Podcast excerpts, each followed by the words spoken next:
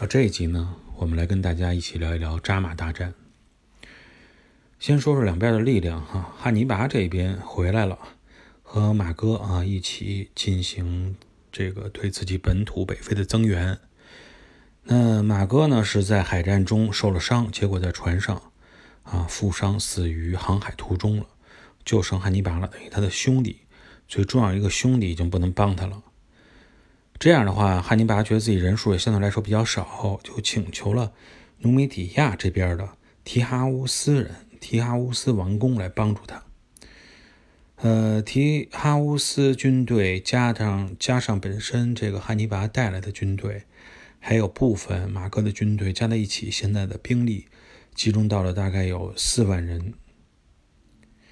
大西比阿这边呢，他是采取了一种精心策划的类似于冒险行动的这种方式，就是他呢没有直接去跟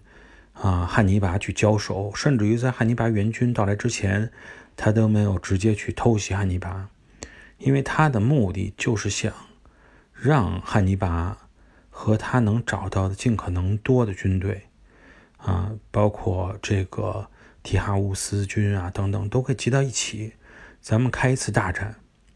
把你的有生力量呢，我跟你决一死战，而不是说我再跟你个个击破，或者说还让你留下一些让我觉得是这种后患的东西啊留在这里。然后他呢，带领着这个他的部队，逐步的就往扎马这个方向移动。而且在他移动的过程中，把沿途所有的啊加代基的城市都进行摧毁，目的就是说想引诱汉尼拔能够跟他一起往扎马这个地方走，而扎马他背后有他自己的大本营，而且让汉尼拔你没有主要的来源能够供给你，所以在这种情况下出现这么一个问题，就是当时的状态呢，就是。迦太基里边的政客吵着闹着说，让汉尼拔你必须得去追击大西庇阿，并且跟他去啊，这个开开展你的这个决战啊，去战胜他。那么汉尼拔呢，实际上心里是觉得不太愿意这么做的，因为他知道这样他实际上胜算是非常低的。但是没有办法，整个军队的运转。军队怎么样来去打仗啊？战争应该怎么来进行？不是他能说了算的，只能是他是负责什么事呢？就是别人让他去打啊，他就去打，他不能决定打与不打，只能决定怎么去打。所以关键的问题就是出在这一块儿啊，一个事态，一个战争，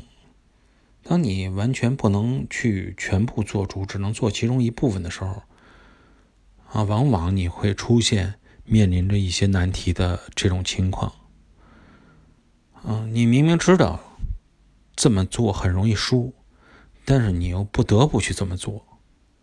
而输了以后呢，你还得去背这种黑锅，这就是汉尼拔所面临着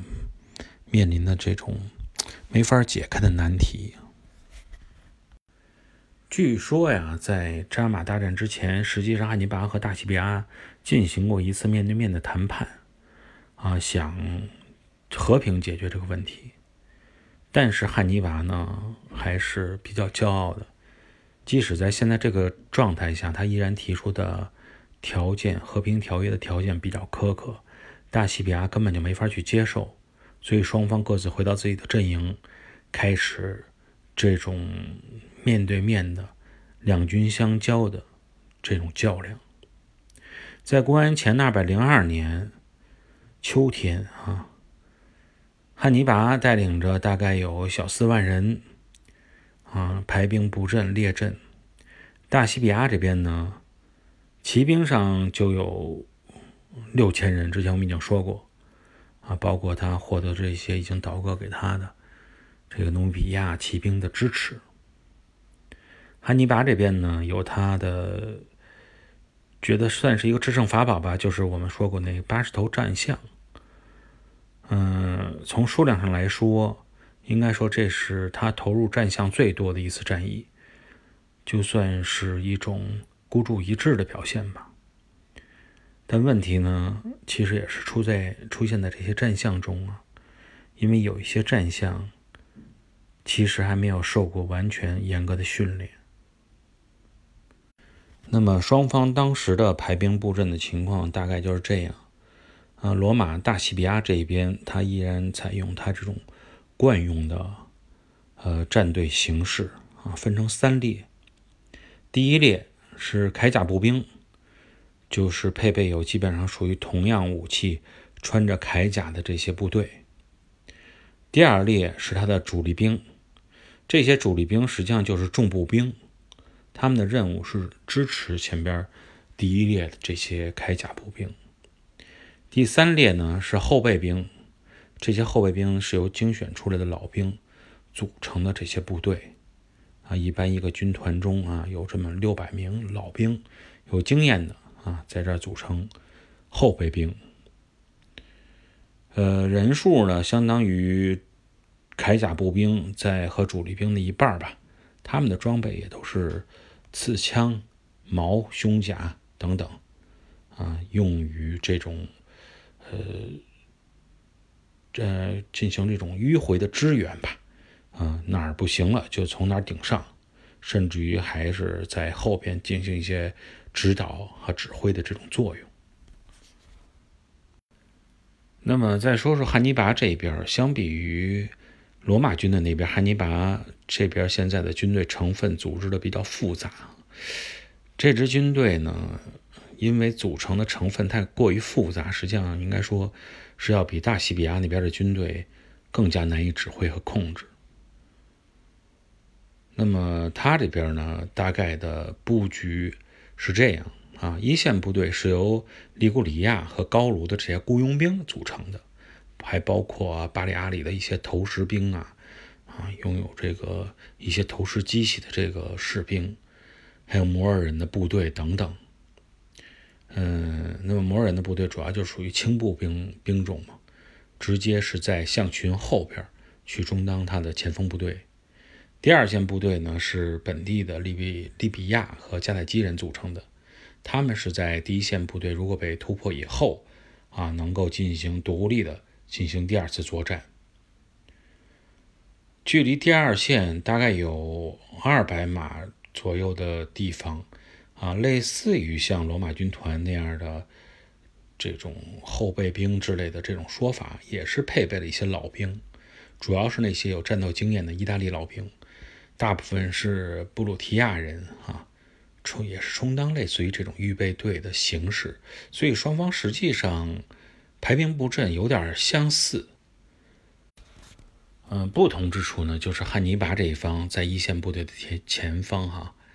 布置了八十头大象，让八十头大象准备先进行冲锋。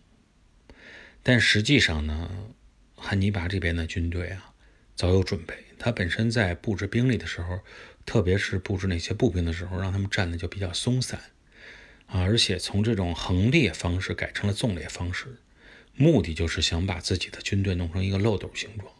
等着你大象冲进来啊。一方面我去干扰你大象，看他能不能回过头来去直接去践踏你方的部队；还有一方面呢，如果是不行的话，我也便于将。军队进行疏散，啊，让大象有一个通道，能够直接跑走。所以在第一阶段的战争中，并没有发生更多的啊军人与军人的战争，而是呢这种象群的这种冲击。应该说，汉尼拔象群的冲击在这次战争表现的实在是太糟糕了。罗马人配备了号手，配备了旗手。当象群冲过来的时候，一边吹号，一边敲锣，一边打鼓，用各种刺耳的军乐噪音，啊，挥着旗子吓唬这大象。刚才说过，八十头大象里边有很多没有经过训练，就直接投入战场，所以真的受到了惊吓。而象群呢，有的就开始掉转头来往回跑，啊，对汉尼拔自己的军队进行了践踏。另外一些已经冲入到敌阵中的大象，啊，直接被这个导引到了这个通道里啊，而且呢，感觉周边呢投来各种标枪，对他们进行驱赶驱散。这些大象就穿过大西比阿事先为他们留出这个通道，啊，逐步消散在大西比亚阵营的后方，啊，逃得无影无踪了。那么最初第一阶段被汉尼拔寄予厚望的啊象群之战就这样无疾而终了。后面的战争怎么打，人与人之间怎么去进行刀兵相接的战争？我们在下期节目中跟大家继续来探讨。感谢各位的收听，这期节目我们先聊到这里，下一期我们再见。